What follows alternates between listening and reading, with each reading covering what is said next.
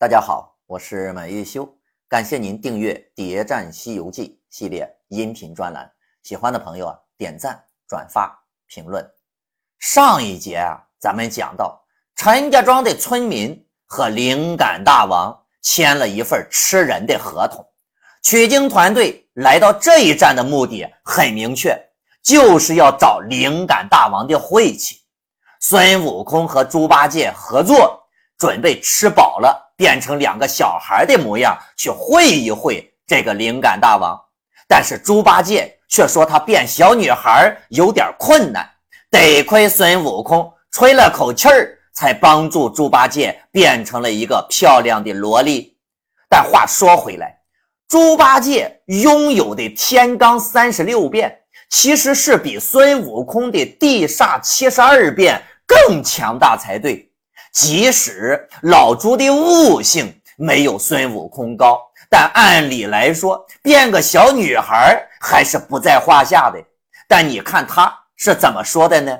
他说：“我只会变山变树啊，变石头变赖象，变水牛变胖汉，那都可以。若变小女孩，那就有几分难了。可能有的人会觉得猪八戒根本就变不了小东西。其实呢？”并不是如此，在盘丝洞蜘蛛精那一回，猪八戒看到七位美丽的蜘蛛精之后，那是春心荡漾，到水里摇身一变，就变作一条鲶鱼。鲶鱼那么小，你都能变，猪八戒为什么却说变小女孩很难变呢？原因很简单，这是猪八戒在故意推脱，不乐意。帮孙悟空，因为这件事儿，孙悟空完全一个人就可以完成。孙悟空不是会分身术吗？拔根毫毛就能变出一个小女孩来，而孙悟空非得要让猪八戒变成童女，那么就是想捉弄一下猪八戒。老猪那心里自然明白得很。话说，二人来到灵感庙。那灵感大王呢？紧接着一会儿就来了。往年都是先吃童男，再吃童女。以往的小朋友啊，胆小，问一声不言语，再问一声呼了魂儿，用手去捉呀，就已经是死人了。但是，一见孙悟空变的这个童男呀，胆儿挺大，言谈伶俐，还真的啊，他就不敢吃了。于是决定今年改个规矩。先吃童女，老猪一听那就着了急了，怎么可以这样呢？这妖怪那咋不按规矩办事呢？老猪就现了原相，扯钉耙那是劈手一柱，就打掉了灵感大王的两个鳞片。灵感大王那在空中就问呢：“你是哪番和尚到此欺人，破了我的香火，坏了我的名声？”这个妖怪果然是见识少。连猪八戒、沙和尚、孙悟空啊，他都不认识。也对，那如果认识了，还叫突袭通天河吗？老孙就到了，我等乃东土大唐圣僧三藏奉钦差西天取经的徒弟，因昨夜夜宿陈家庄，闻有邪魔假号灵感，年年要吃童男童女，是我等慈悲。拯救生灵，捉你这泼物，趁早时时供来，一年吃两个童男女。你在这里称了几年大王，吃了多少男女？一个个算还我，饶你死罪。瞧这话说的，那可叫啊，真的义正言辞。看来孙悟空早就把自己活生生摔死奎木狼孩子的事儿忘得一干二净了吧？灵感大王一看形势不对呀，转身就跑。孙悟空道：“不想赶他了，这怪呀，想是这通天河中之物，且待明日设法拿他送我师傅过河。”孙悟空说好了要捉妖怪，但是事实呢，却是第二天孙悟空根本压根儿就没提捉妖怪的这个事儿。金鱼精祭祀。遇到孙悟空和猪八戒，回到宫中那就闷闷不乐呀。因为按照正常的速度前进，孙悟空是压根赶不上这场祭祀活动的。观音也没想到孙悟空会加速前进，提前来到了陈家庄。金鱼精收到的风声有误啊，所以祭祀才出了意外。孙悟空、猪八戒翻牌时，他甚至连武器都没带。既然取经团队到了陈家庄，说明已经被盯上了。不管抓不抓唐僧，孙悟空都不会放过金鱼精的。躲是躲不掉了，还不如直接抓了唐僧，握住谈判的砝码。但是凭金鱼精的能力，硬来那肯定是抓不到唐僧的。这时呢，水族当中。闪出一个斑衣贵婆，那么给金鱼精就出了一条抓捕的妙计。这个贵婆都笑着说道：“大王要想捉唐僧，有何难处？但不知捉住之后，可赏我些酒肉。”金鱼精道：“你若有谋，合力捉了唐僧，我与你拜为兄妹，共席享之。”电视剧当中把这个贵婆。改编成了金鱼精的未婚妻啊，又是抱又是搂的，又交欢的。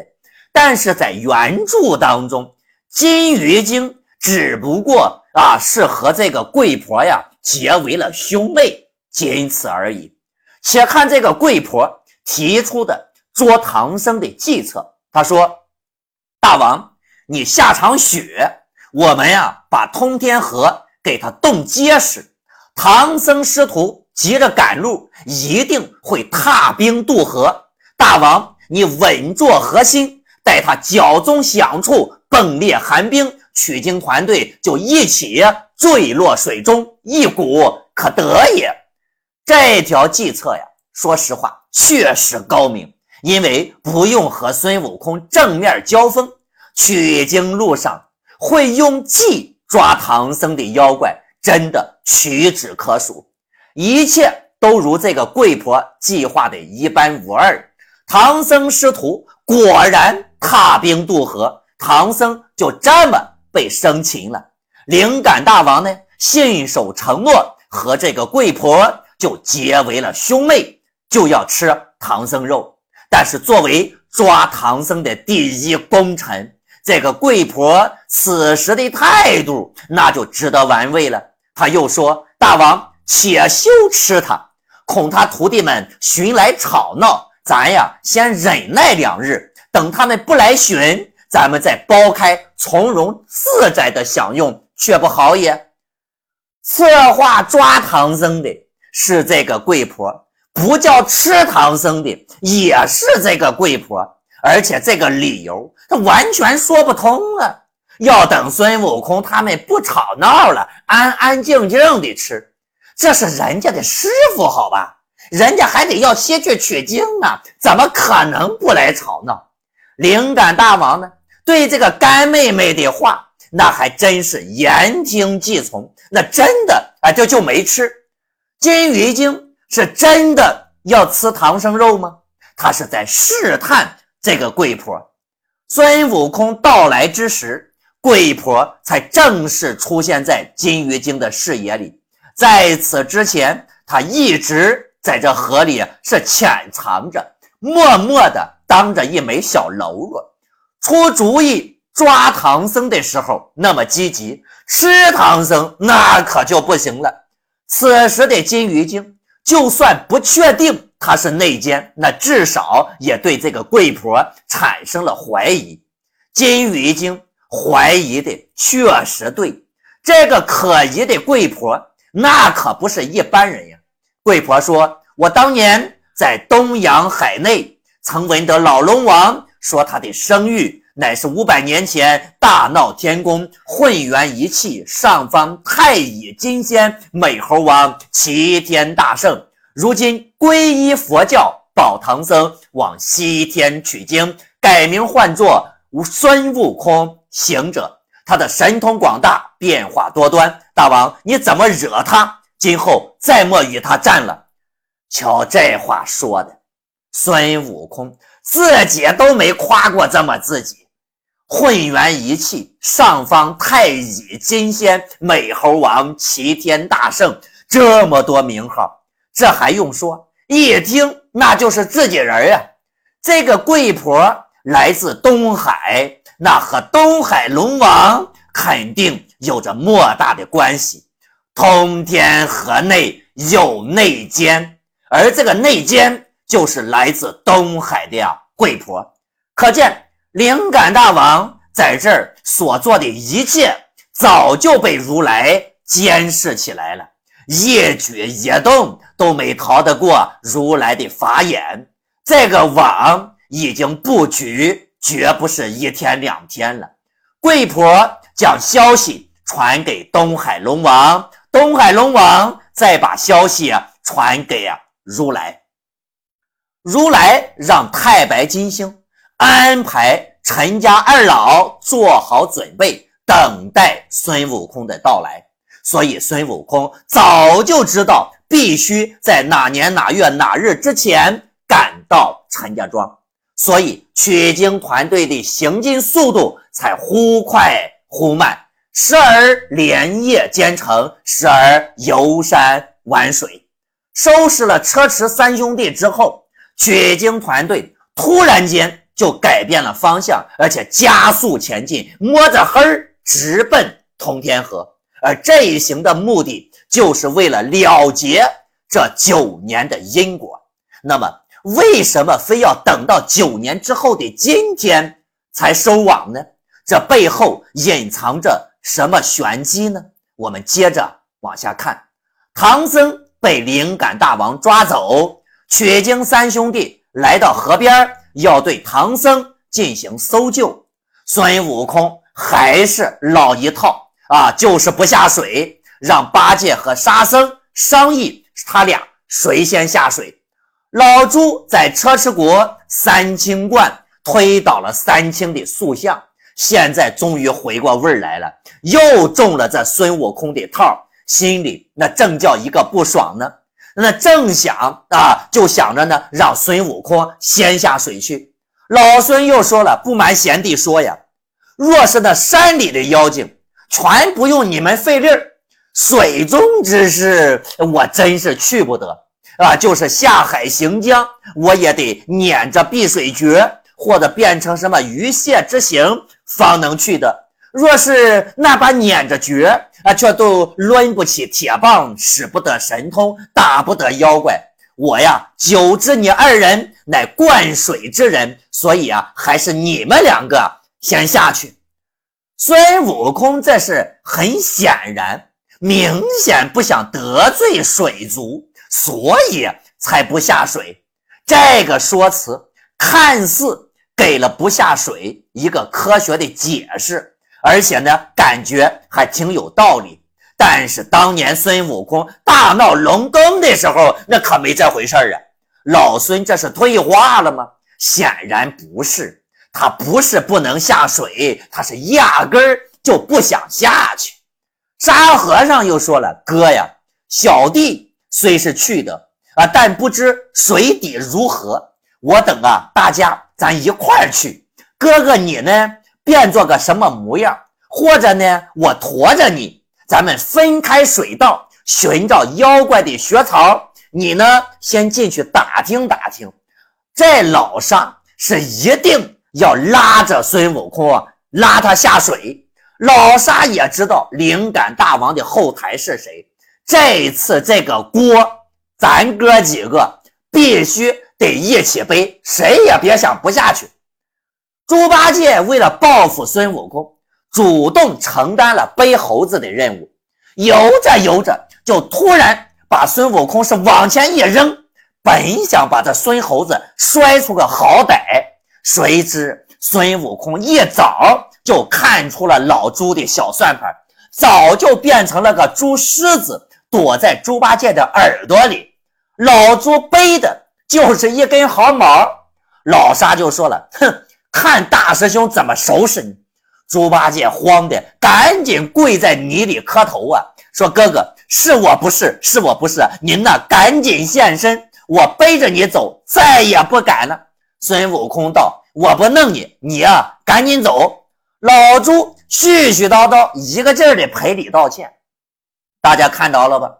唐僧这个师傅在前面是性命攸关，这仨兄弟呢还不忘了是相互算计，想看出点兄弟之情，真是有点难。这不多时就到了妖怪的洞府水源之地。嘿，这个名儿是不是感觉起的好生奇怪？他灵感大王是条金鱼，又不是水源，那原来呀，在这儿。并不是灵感大王的洞府，这个洞府啊是水源的，那不是啊？哎，这个灵感大王抢来的，那他怎么回事呢？咱们呀接着往下看，说这孙悟空变成了一个长脚虾婆，找到了一个石匣，浮在上面，在这石匣之内啊，只听得唐僧在里面哭呢。这灵感大王为什么要把唐僧装在一个石匣子里呢？这就是《西游记》的精妙之处了。唐僧是个凡人，他也不会法术，怎么能在水底下呼吸呢？这咱就得给他设计个氧气舱，不是吗？孙悟空就安慰了一番啊，开始去找老朱和老沙啊两个呢商量对策。说你两个呀，赶紧着趁早挑战，然后俺老孙呢先出水面去。你若擒得他，就擒；若擒不得啊，你就做个杨叔，引他出到水面以外，等我打他。猴子没动手，那就跑了。说了一个小谎不要紧啊，以后无论如何都得把前面的这个谎啊给他坚持到底。老朱、老沙和灵感大王。这三个在水底下斗经两个时辰，不分胜负。二人诈降啊，开始诈败。刚出水面，孙悟空举棒相迎，搭上手。未经三个回合，那妖招架不住，打个花就逃回了通天河。猪八戒、沙和尚那继续下水啊，想把这灵感大王再引出来，但是这次。人家是死活都不出来了，那可如何是好呀？孙悟空道：“我这样上普陀山拜问菩萨，看看这妖怪是哪里出身，姓甚名谁。”孙悟空这一次去请观音，那可是一点都没犹豫，一点都不拖泥带水。想想红孩儿那回，要想去趟啊普陀山，那可费老鼻子劲了。但是这一回，普苦观音菩萨的反应，那就更有意思了。关注我，那么播放下一集，我们一起探寻通天河灵感大王背后的未解之谜。